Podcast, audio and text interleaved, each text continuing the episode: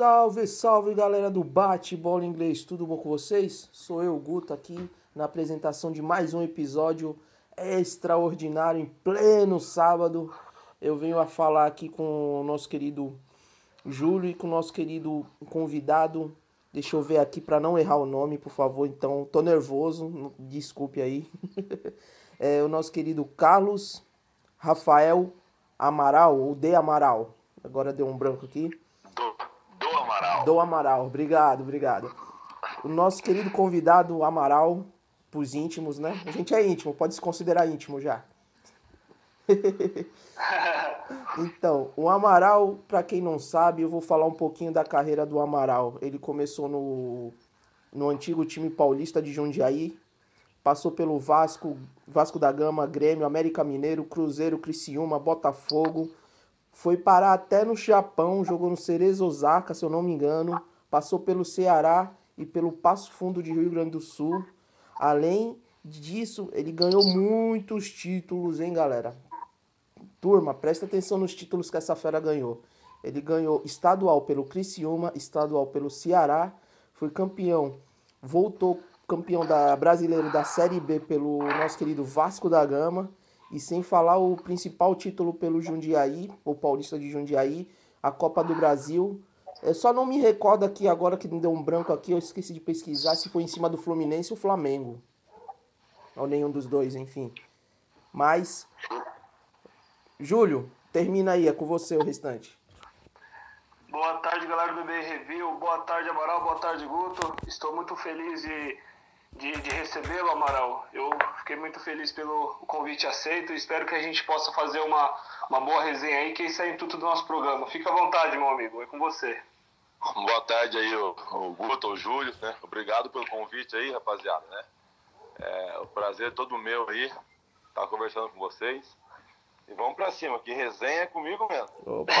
É, boa. Tem resenha ruim, tem tudo quanto é tipo de resenha. Opa. Isso aí, Amaral. Show, show. Pode perguntar, te dou as honras, Júlio. Ô, Amaral, começando aqui a, a, nossa resenha, eu queria saber é, qual foi o título é, que mais marcou você, assim, um, um, título que teve um gostinho especial, aquele que, que você que vai marcar você pro resto da sua vida. Olha, é... vocês esqueceram de um título meu também que eu conquistei com, com o Ituano, que foi o Campeonato Brasileiro da Série C. Mas um, um título para mim, assim, cara, vocês não tem muito no arquivo aí. Foi um campeonato paulista juvenil, né, que eu conquistei em cima do Palmeiras no Palestra Itália. Né, eu, como, eu, como, um corintiano, é antigo Palestra Itália, eu como um corintiano nato, né? Já estragou minha pergunta. Você já estragou a minha pergunta. A minha pergunta, já. Já estragou a minha pergunta. Vai. É que eu já, já gosto de me apresentar como corintiano mesmo, na verdade, né? É, então, depois, depois desculpa, deixar você terminar, depois eu tiro minha dúvida. Vamos lá. Então, aí no em 2000 e 2000, né? A gente foi campeão paulista em cima do Palmeiras, então foi o primeiro título nosso lá. É, sub-17, juvenil, sub-15, eu acho. E logo na sequência ali eu já estava no profissional com 16 anos, que, que eu me lembro. E também tem o da Copa do Brasil, né? Que um time pequeno conquistar uma Copa do Brasil, tirando eh, seis equipes grandes, né? Como Juventude, Cruzeiro, Inter e Fluminense na final, Botafogo. Eu acho que foi um dos mais importantes para mim na minha vida e na minha carreira. Isso é inédito, né?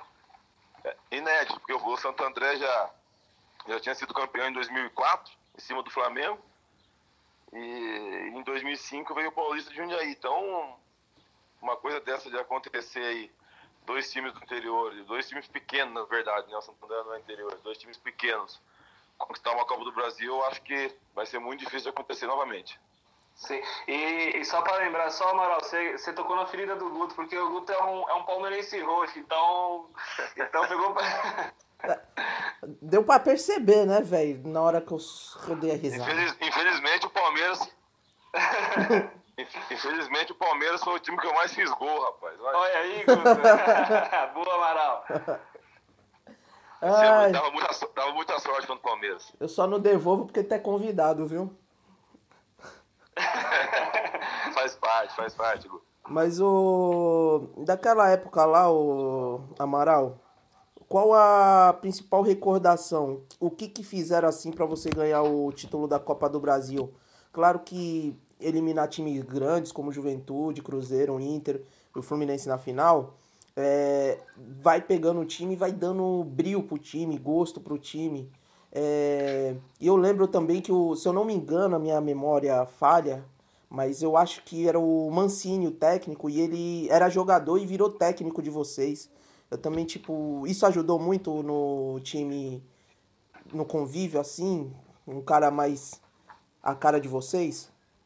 Ah, com certeza, porque é, aconteceu um fato, assim, a gente foi, a gente foi, foi vice-campeão em 2003, vice-campeão paulista, perdemos sim, sim. aquele timaço do São Caetano. É, o treinador nosso era o Zete. Inclusive eliminaram é. o Palmeiras na semifinal nos pênaltis. Isso, em Araras. Inclusive eu fiz um gol de pênalti também, é. no Marcos.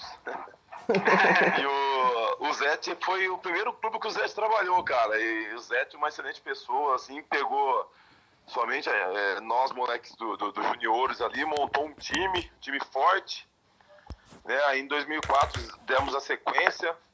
Foi na época que a Parmalat patrocinava o Paulista, que era Este Jundiaí. A Parmalat acabou saindo e deixou um dinheiro. O dinheiro acabou que sumiu da diretoria. E o, o Paulista não tinha mais o que fazer. O Paulista, a única opção era colocar nós, os moleques, para jogar. Aí o Mancini atuava pelo Ituano no final de carreira. O Mancini acabou encerrando a carreira em 2005 também e veio trabalhar como treinador do Paulista. E o Mancini chegou lá, viu que só tinha moleque é, e arriscou também, né? Arriscou. Ah, vamos lá, vamos pegar os moleques, vamos treinar e vamos, vamos disputar os campeonatos. E a gente foi, cara, contra o Juventude, primeiro jogo empatamos e ganhamos lá.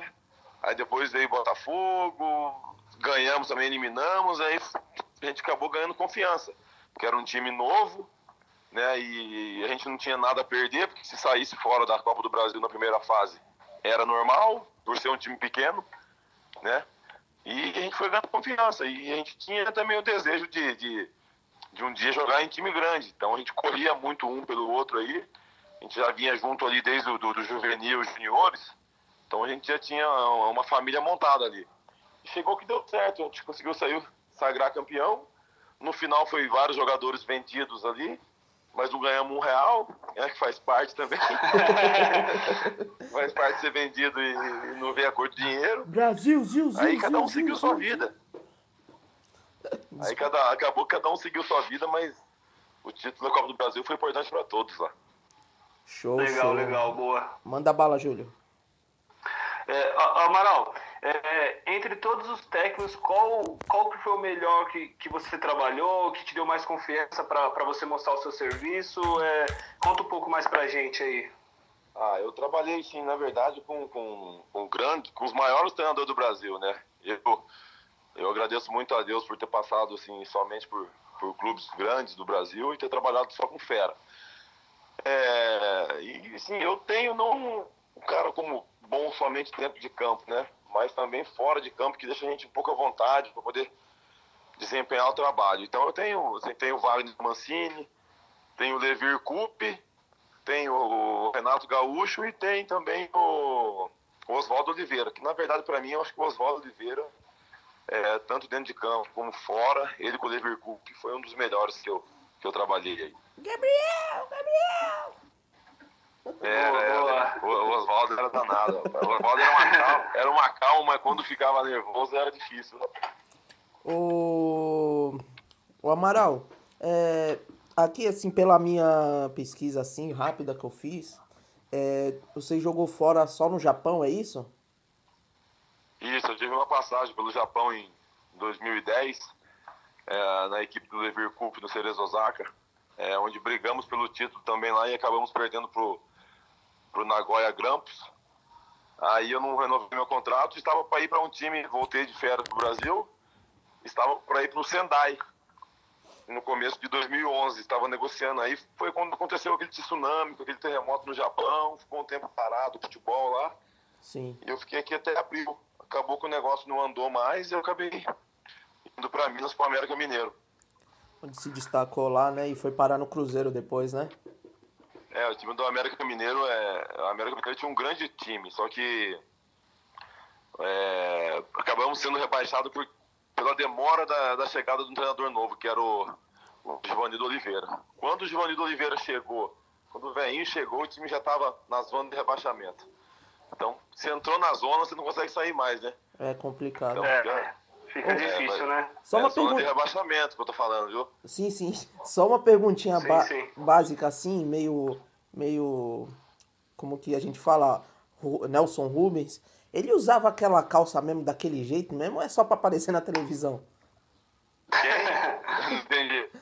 Ele, o Givanildo, ele usava aquela calça daquele jeito mesmo ou era só pra aparecer na televisão? O Givan- O Givanildo era uma figura, rapaz. O Givanildo, assim, garão. O Givanildo, eu vou falar uma coisa pra você também. Eu peguei ele, já tava muito, muito velho, ele não, não, não, não participava muito dos treinamentos na parte tática, mas para organizar, para organizar o clube e oferecer tudo que os jogadores têm direito, ele foi uma das melhores pessoas com isso também. Era um cara engraçado, que deixava a gente à vontade. Mas ele usava aquelas calças mesmo, rapaz. Ele era muito engraçado, cara. Era uma, pessoa, Givanildo, viu? Só, só só antes do Júlio perguntar, é, pra, tipo assim, é, você tem, é, jogou só no Japão lá, foi um ano, uma temporada, enfim. É, tem algum time assim fora do Brasil que você queria ter jogado? Você curte futebol inglês e tal? Ah, é, muito antigamente fui no programa de TV aqui em Mojimirim e eu dizia que queria jogar no futebol italiano, porque era mais o meu nível, que era um, um- um estilo mais de força, e no futebol japonês. Acabou que realizou de eu ir pro futebol japonês. É, no início lá eu sofri um pouquinho, porque eu vim de quatro anos no Rio de Janeiro, né? Sofri um pouquinho com o frio, com as pancadas que os japoneses davam lá. Até o Levi, Levi liberar pra me dar umas pancadas também, já foi. Eu Levi comecei a falou, caixa- pode, Comecei a abrir a pode caixa abrir de a caixa de ferramenta, ferramenta. abri a caixa de ferramenta e foi tudo normalizado. Show, É, show. Amaral, uma pergunta aqui. É, o que, que você acha que faltou para você chegar no, no time europeu? Numa liga italiana, espanhola, campeonato inglês? Conta um pouco mais pra gente aí, por favor. Ah, o meu, o meu começo de carreira, assim, é, foi, o, foi um pouco complicado. Na, na minha época não tinha esses empresários que, que entravam dentro dos clubes e faziam o que queria, entendeu? É, eu tirava o jogador e colo- colocava onde queria. Eu lembro que meus começo de contrato, meus primeiros times ali quando eu ia emprestado para o ano, eu mesmo decidia tudo, eu mesmo assinava contrato, eu mesmo resolvia meus, meus papéis, meus documentos. Então eu creio que se eu tivesse uma outra vitrine, porque eu saí do Paulista e fui para o Vasco, e o Vasco na época não, não, não contratava assim grandes jogadores, o Vasco tinha jogadores mais baratos, que só brigavam para o rebaixamento, eu acho que se eu tivesse uma outra vitrine assim, talvez seria mais fácil de alcançar um outro objetivo, entendeu? Se fosse, se fosse nessa época aqui agora, você acha que você total chances de estar no- numa primeira divisão do futebol europeu? Ah, eu acho que sim, porque é, o futebol é um, é um coletivo. Então, você jogando em time bom, todo mundo é, se sai bem, entendeu? Sim, sim. Agora, um time que só vive na zona de rebaixamento, todo ano zona de rebaixamento, tirando um ano só que eu fiquei no Vasco, que a gente classificou em quinto ou sexto no brasileiro. Então, ficava meio complicado, entendeu? Não tinha grandes nomes no Vasco. Os grandes nomes que, que eu peguei no Vasco, na verdade, era o Romário em final de carreira, Edmundo, Leandro Amaral, Alex Dias, entendeu? Não tinha esses grandes nomes de hoje em dia que o Vasco trazia jogador da Europa, trazia jogador de tudo quanto é canto. Então, Aí ficava um pouquinho, ficava um É, pouquinho mais difícil de se destacar, né? isso, de, ficava difícil de destacar, porque a gente só tomava pau, né? Quem vai contratar jogador que só toma pau? Não tem jeito. É, é verdade. Como que era a resenha aí nesse grupo aí com Romário, Edmundo? Você chegou a pegar o nosso querido Felipe Coutinho? Isso, peguei o Felipe Coutinho, Alex Teixeira, Allan Kardec. É, Era um grupo bom, né? A gente tem, a gente tem até um grupo de WhatsApp hoje. A gente tava marcar um jogo, uma festa aí. É, peguei o Romário no, final de carreira também, já tava mansinho ali pra fazer o milésimo gol, entendeu? Você viu de perto? Também. Então eu peguei o pessoal ali já. Não peguei mais os, os loucos, peguei os bons. Você viu de pertinho o bons, então milésimo gol do Baixinho? muito pra gente. Você viu de pertinho o milésimo gol do Baixinho, Amaral? Eu participei do jogo, foi contra o esporte, né? Eu era o volante da equipe nesse jogo. Show, não, confesso que eu não. Eu lembro do jogo, mas tipo assim, eu acho que foi.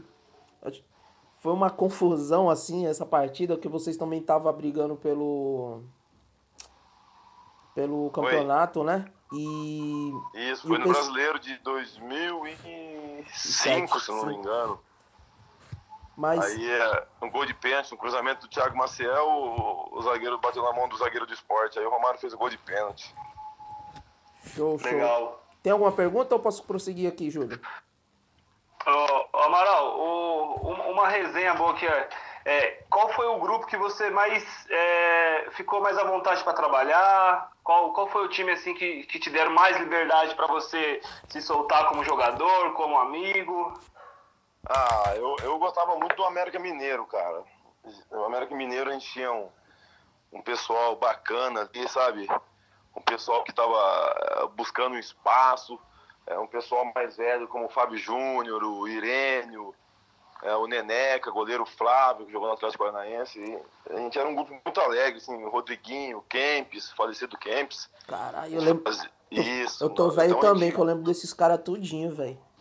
Então, também acabava o treino, a gente ficava jogando cacheta no vestiário até a noite. o roupeiro querendo ir embora e cacheta, cacheta. E, e o Criciúma também. É o América e o Criciúma, porque o Criciúma, toda quinta-feira a gente tinha um jantar, fazia um churrasco na casa de cada jogador, com as famílias, tudo. Então era uma confraternização boa. Então o América com o Criciúma foi um grupo bem legal que eu, que eu atuei. Ficou legal, Amaral, legal. Então, nosso querido Amaral, agora vamos por um, por um momento assim meio eu não ia perguntar não, mas tipo, tô brincando, não vou perguntar nada não. Ô Amaral, é, o Cruzeiro, quando você assinou com o Cruzeiro, é, você achava que ia ser seu auge assim? E o fato de você ser bastante prestado, você acha que te prejudicou? Então, é, eu acabei sendo vendido ao Cruzeiro, só que na verdade o início meu no Cruzeiro, a fase do Cruzeiro não era tão boa. Porque o Cruzeiro vinha daquela pressão que se não ganha do Atlético o último jogo ia ser rebaixado. Cruzeiro eh, ganhou de 6 a 1 do, do, do Atlético, ficou na primeira divisão. Aí começamos janeiro, já com uma pressão. Aí na semifinal do Mineiro, o América vai lá e elimina a gente. Aí a pressão voltou tudo de novo. Aí lá vai o Cruzeiro no brasileiro mal também, inicia mal com o Celso Rotti, treinador, mandaram o Mancini embora. Chega o Celso Rotti, com quem eu tinha trabalhado já no Grêmio no Vasco comecei a jogar. Aí o Oswaldo me pediu por empréstimo. Então peguei uma fase, assim, uma fase meio conturbada no Cruzeiro. Uma fase até de salários atrasados no início, assim. Aí quando eu saí do Cruzeiro, fui pro Botafogo, o Cruzeiro foi, melhorou, melhorou com o Marcelo Oliveira, ganhou dois brasileiros seguidos. Então eu, eu, às vezes eu brinco com o pessoal assim, eu só joguei em time grande, mas não joguei em time bom, entendeu? Então não muita coisa. Eu peguei a fase ruim dos é. times grandes. Então, onde tu ia, a fase, a fase ruim chegava. Ah, não, a fase ruim já tava lá, senão vai achar que eu me levava a fase ruim. Né? Foi mal. Tirando, né? tirando, o Grêmio, tirando o Grêmio de 2008, que a gente foi vice-campeão. Então é. já, chegava, já, já chegava no meio do tumulto, eu que levava o tumulto, não. É, aquele, aquele time do, Cruze, do, do, do, do Grêmio era bom, tinha um, acho que é colombiano, Pereira também, eu gostava muito dele. Isso, tinha, tinha o Pereira, o Ortman, o Tcheco, o Vitor. O Vitor, o Reinaldo, o atacante, o Hever, nossa, o Rafael Carioca, o William Magrão, de março. Só que é, acontece, todo time brasileiro dá uma caída. E quando, quando o Grêmio deu uma caída, o Celso Rotti não mudava o time. Então o time foi caindo, caindo e perdeu o título pro São Paulo. Amaral, é, você acha que essa, essa queda que os times brasileiros sofrem no, nos campeonatos é por ter muita competição uma próxima da, opa, é da outra? Estadual, é, Libertadores, Campeonato Brasileiro, Copa do Brasil, você acha que isso influencia muito na queda assim ou, ou não? Isso não, não, não, tem nada a ver? Não, com certeza. É, infelizmente os, os torcedores brasileiros são um pouco leigos, né? É, eles acham só que jogador tem vida boa, que o jogador tem estrutura, que o jogador ganha bem, mas eles esquecem que o jogador treina todo dia, que viaja todo dia, tá todo dia esperando no aeroporto, viaja de ônibus, viaja de avião, né, faz, tem um esforço físico muito grande. Então chega uma certa etapa que um, que um time que se não tiver elenco, com certeza vai cair. Você vê o sim. São Paulo, você vê o São Paulo hoje tem time, mas não tem um elenco. Sim, sim. Tanto que no e... segundo turno deu uma caída. Foi. Entendeu? Inclusive, esses dias o Eduardo Batista, ele, eu tava assistindo o esporte, não sei se era o jogo aberto, o ESPN, ele, ele falou que o, o futebol brasileiro peca nisso por, porque os times não conseguem aguentar com, com jogadores por ter muito campeonato que o estadual é um deles que ele falou que não teria necessidade. Então isso é, é o que pesa bastante, né? Esse início de temporada aí.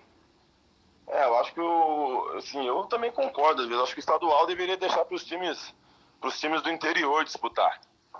Sim, até, por, até porque em cada estado aí dificilmente um time do interior chega a ser campeão.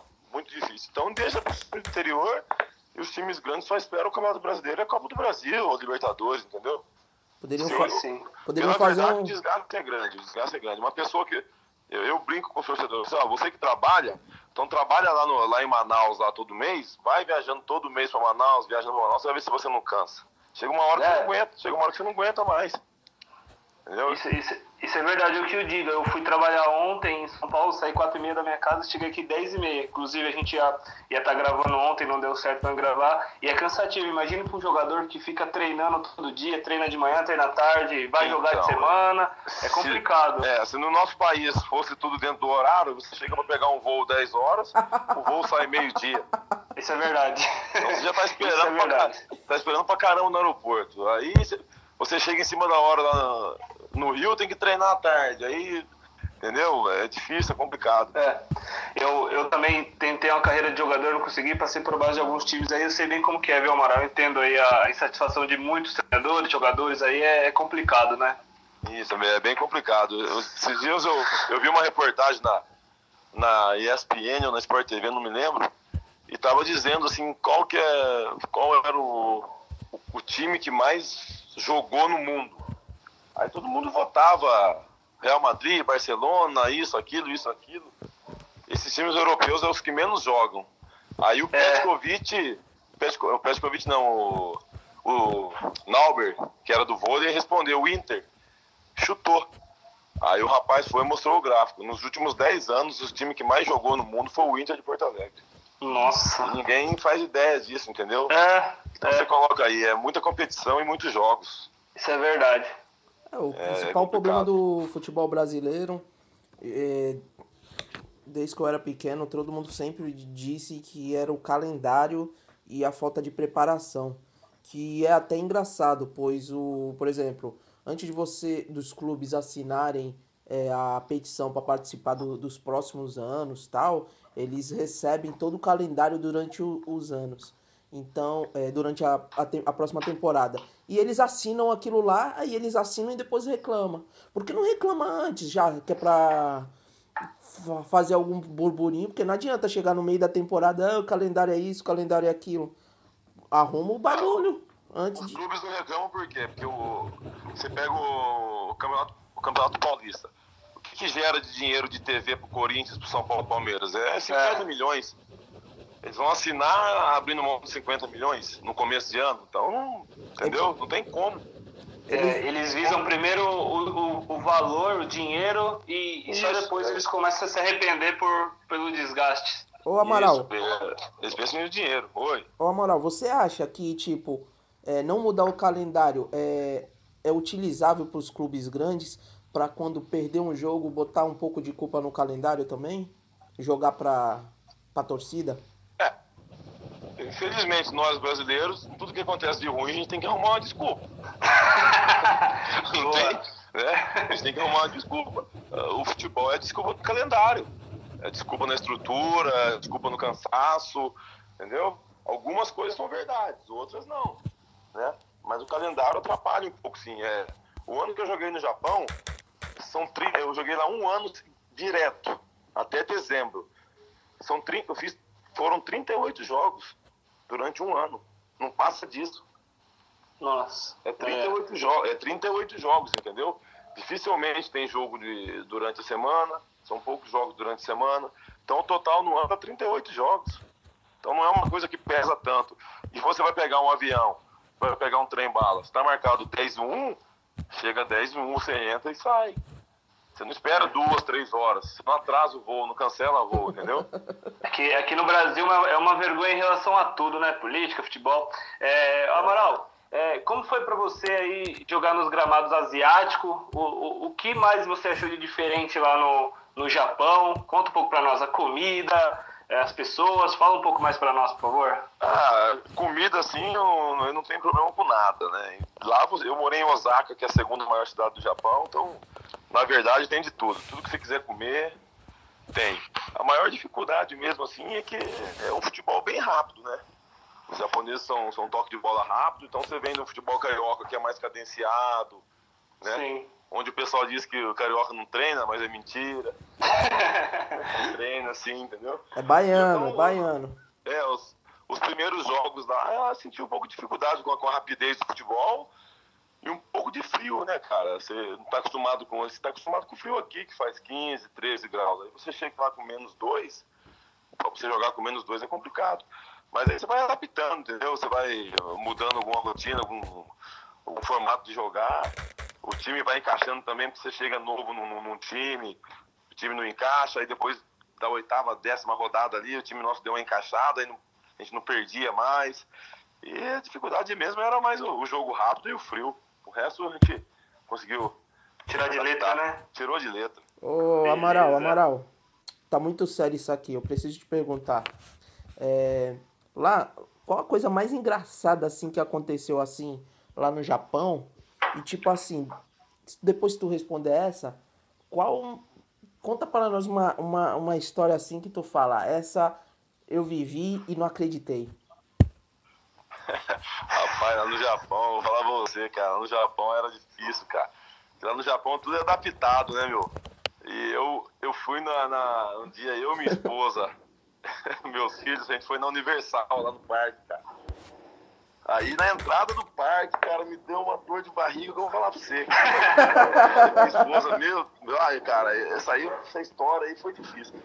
Aí eu falei pra minha esposa, vou deixar o carro aqui na cancela aqui tem que correr daqui do banheiro ali. Quando eu corri, tá, entrei no banheiro, fiz o que tinha que fazer. Cadê o negócio da descarga, cara? não tinha, não tinha. Sabe o que, que eu fiz, cara? Tinha um botão vermelho, cara. Ai. Eu apertei o botão vermelho, veio uma mulher, abriu a porta. Eu tava no banheiro de. Eu tava no banheiro de deficiente, cara. Eu não, eu não tinha visto, cara. Era banheiro de deficiente, tava tão apressado, cara. Eu falei, nossa, que vergonha. Cara. Tu sai. Tu não sabia pedir desculpa, sabia tu... pedindo desculpa em japonês, ali a mulher fechou a porta rápido, viu que eu não era deficiente, entendeu? Tu não saiu, tu não saiu mancando de lá, não? Não tinha como sair mancando, não, tava com a calça arriada. E, e, e, quando a gente foi tirar a carteira de motorista também, cara, nossa. Ai, ai. Lá no Japão? Mot... Eles são muito certos no Japão, né? Então ah. você tem que. Você dá uma volta em volta do carro, você tinha que olhar embaixo do carro, aí o intérprete, ó, você tem que fazer tudo isso. Eu falei, mas pra que fazer isso? Olhar embaixo do carro. Aí você tem que ver se não tem nenhum gato embaixo do carro. Eu falei, ah, Aí na, na, primeira prova eu reprovei, porque eu subi em cima da guia com o carro. Ai. Subi em cima da guia, o japonês mandou descer, desce, desce, desce, desce, eu já queria bater no japonês já. Ai, ainda, ainda bem que não foi na Índia, é, né? Ainda bem que não foi na Índia, senão tu ia ter que ver se tinha um boi lá embaixo, né? Então, é, mas no Japão é muito, eles são muito engraçados, cara. Eles chegam a ser tão, tão certo que chega a irritar a gente, entendeu? É complicado, cara. A gente tá acostumado é. com bagunça, com, com andar sem cinto, andar sem nada. Lá não, lá é. A lei come solto, lá você tem que cumprir tudo que, que é exposto pra gente lá, cara. E aqui no oh. Brasil, tu tem alguma história também, racharia? Oh. Com algum jogador assim que dê pra contar assim, pra gente rir bastante? Aqui no Brasil não tinha, não teve muito não, cara. No Brasil, aqui no Brasil era meio difícil, cara, de, né, que tudo que você faz fora de campo gera, gera muita Uma polêmica. É, é, gera muita polêmica, entendeu? Você sai, se, se você bebe, se você discute com alguém, se você, sei lá, faz uma coisa de errado, bate um carro, já gera se você bate um carro no dia a dia, tranquilo. Se você bate o carro à noite, já falaram que você estava na noite que você bebeu. Então, nem, é verdade. Nem a quando... cultura nossa aqui é muito complicada, entendeu? Nem quando você era novinho assim, foi pegar o avião pela primeira vez. Não, não, mas eu já, a primeira vez eu fui pro, pro Rio Grande do Sul, rapaz. Eu tinha mania de, assim, não sei se eu vou andar de avião de novo. Quando ah. eu chegava no aeroporto, eu comprava muito imã de geladeira, entendeu? é, de eu trazia muita lembrança assim pra minha mãe, cara. Ah, Imã de geladeira, sabe? Ah, legal. Você, você, esteve em Salvador, você esteve em Serrão e tal. Então, A geladeira tinha mais imã do que comida na casa da minha mãe. É, mas era legal, era a primeira viagem. Eu, a gente era Libertadores, cara. Libertadores Paulista inventou de viajar de terno, cara. Porra, deram um terno pra gente, dar um terno grande pra caramba. Comprei uma máquina fotográfica e vamos, vamos lá pro Equador. Ah. Tiramos foto, tiramos foto pra caramba no aeroporto, isso, aquilo, todo mundo de terno, posiciona que é foto, foto. Aí, sim, hoje, né, mas é malandro, né, cara? é, ficamos pra entrar no avião por último. Ah. Entramos no avião, não, não cabia as malas lá em cima. Nossa. Desce a mala nossa, o povo jogou tudo lá embaixo a mala. tinha, tinha comprado uma câmera fotográfica. Quando che chegamos lá no Japão, fui ver minha câmera, cara. A câmera tava esmagada. Tinha salvo uma foto. perdi uma câmera, perdi uma câmera novinha, não tem uma foto da viagem para Libertadores. oh. Amaral, é, uma pergunta que você é do jogador que eu, eu acho que deve ser que gosta de, de, de um samba, de levar um, um tantão, um pandeiro. No Japão você levou esses instrumentos, lá tinha isso ou não? Lá os jogadores não, não sabem o que, que é isso? Não, os jogadores sabem, sabem o que é samba. Só que não, não levei, cara. Lá tinha eu, Adriano e o, e o Martinez de brasileiro. Né? Então, assim, lá no Japão, cabo treino é, era casa, era isso, aquilo, entendeu? Eu participei de uma festa só, que foi uma despedida do, do Kagawa, que hoje joga no Borussia Dortmund. A gente jogava junto. E Pô, legal. A gente foi pra uma discoteca lá, cara. A gente foi pra uma churrascaria. Desculpa que eu tô, Depois... imagi... eu tô imaginando o Kagawa dançando disco. ah, rapaz, eu, eu vou falar pra você, cara, eu nunca vi os caras mais loucos japoneses. o que os caras faziam na churrascaria, na discoteca, meu, nunca vi beber tanto na vida e fumar, cara. Meu Deus do céu. E eu é. quietinho, né, cara? Eu quietinho, tava com o filho pequeno, não podia não podia nem beber nada. Olha. Tomava só água, refrigerante. Quietinho mesmo? Quietinho, rapaz, quietinho. consegui, passar, consegui, passar um ano no Japão sem beber, rapaz. o Japão fez milagre pra mim. Rapaz. Voltou um novo homem. Mas era, é, era e... muito engraçado o japonês. E, e, no Brasil aqui, é, tinha muito dessa bagunça, pagode, tantã, ah, pandeiro. Aqui qualquer brecha a gente já fazia um churrasco, vamos, vamos pegar uma chácara na casa de alguém, vamos fazer um churrasco, um pagode, chamar, chamar os amigos, né? chamar os amigos e vamos pro pagode, vamos pra, chácara. Aqui no Brasil é qualquer brecha era churrasco. churrasco e cerveja. É.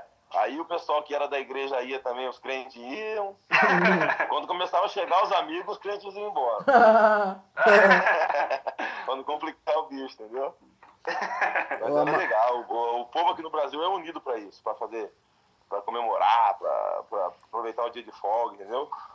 Verdade. Aqui, é, aqui é, é sensacional mesmo para essas coisas, né? É, as coisas que acontecem hoje no amador, cara. O time de amador aqui um time que não tem churrasco e cerveja depois, eu particularmente nem assim. é verdade, é verdade. Apesar de eu, eu ter jogado, comecei jogando amador é, com 15 anos aí em Mogi, né? Comecei jogando primeiro no, em Mogi do que no, aqui no Mogi Guaçu. É, apesar que eu jogava num time pequeno, mas mesmo assim sempre tinha aquele churrasco, cerveja, não faltava, né? Porque eu acho que isso que une todo mundo, né? Isso, no mínimo, no mínimo uma caixa o dono do time tem que pagar. O resto vai tirando dele aos poucos. Show, é show. isso aí. Ô, Amaral, é o seguinte, hum. foi me passado aqui que você tinha um horário, né? Sim, né? Mas tranquilo, tá levando aí. Então, mas vamos. Eu vou, eu vou perguntar uma coisinha aqui um pouco mais séria, assim, pra gente fugir da seriedade com bom humor, né? Assim, pra. Meio que pra terminar, estamos fazendo aqui 35 minutos. É, qual estádio pode ser em qualquer lugar que você jogou, que você entrou assim e as pernas tremeu? Ah, cara, assim, na verdade, assim, ou o jogo, a perna viu? tremia, mas aquele frio na, aquele frio na barriga, né, cara? A pessoa que não tem frio na barriga hoje não é porque não Isso tá é verdade. nada, né? Mas é eu, eu fiz um jogo contra o, o América do México, lá no estádio Azteca.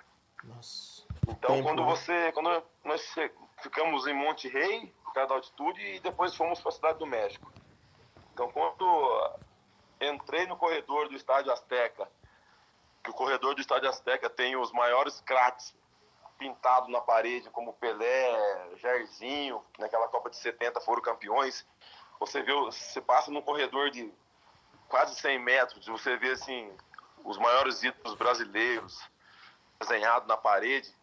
Aí você entra dentro do estádio, você vê um estádio gigante, todo modernizado, com a churrascaria de vidro bem no meio da arquibancada. Ah, tem que largar é... tudo e comer, né, velho? Eu tenho vontade de sair do campo e ir pra churrascaria, mas esse, o estádio Azteca, pra mim, assim, foi o, o estádio que eu senti a maior emoção, assim, e, e caiu a ficha que, que ali eu, era um momento bom, que eu, que eu tava me tornando um grande jogador, um grande atleta, entendeu? Show. Vou deixar o. Para finalizar aqui, isso, fazer uma pergunta aqui, Amaral. É, essa imagem aí que, que é o tema do, do nosso programa, eu peguei no seu Facebook, que foi você batendo de frente com o Luiz Fabiano. Fale um pouco dessa, desse confronto direto aí entre duas feras.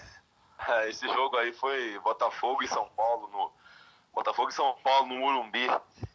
E na verdade, o time do São Paulo tava o time do Botafogo era muito bom. Só que esse jogo aí, a gente estava sem alguns, sem alguns atletas machucados, o Andrezinho, Felipe Gabriel, o Elkson.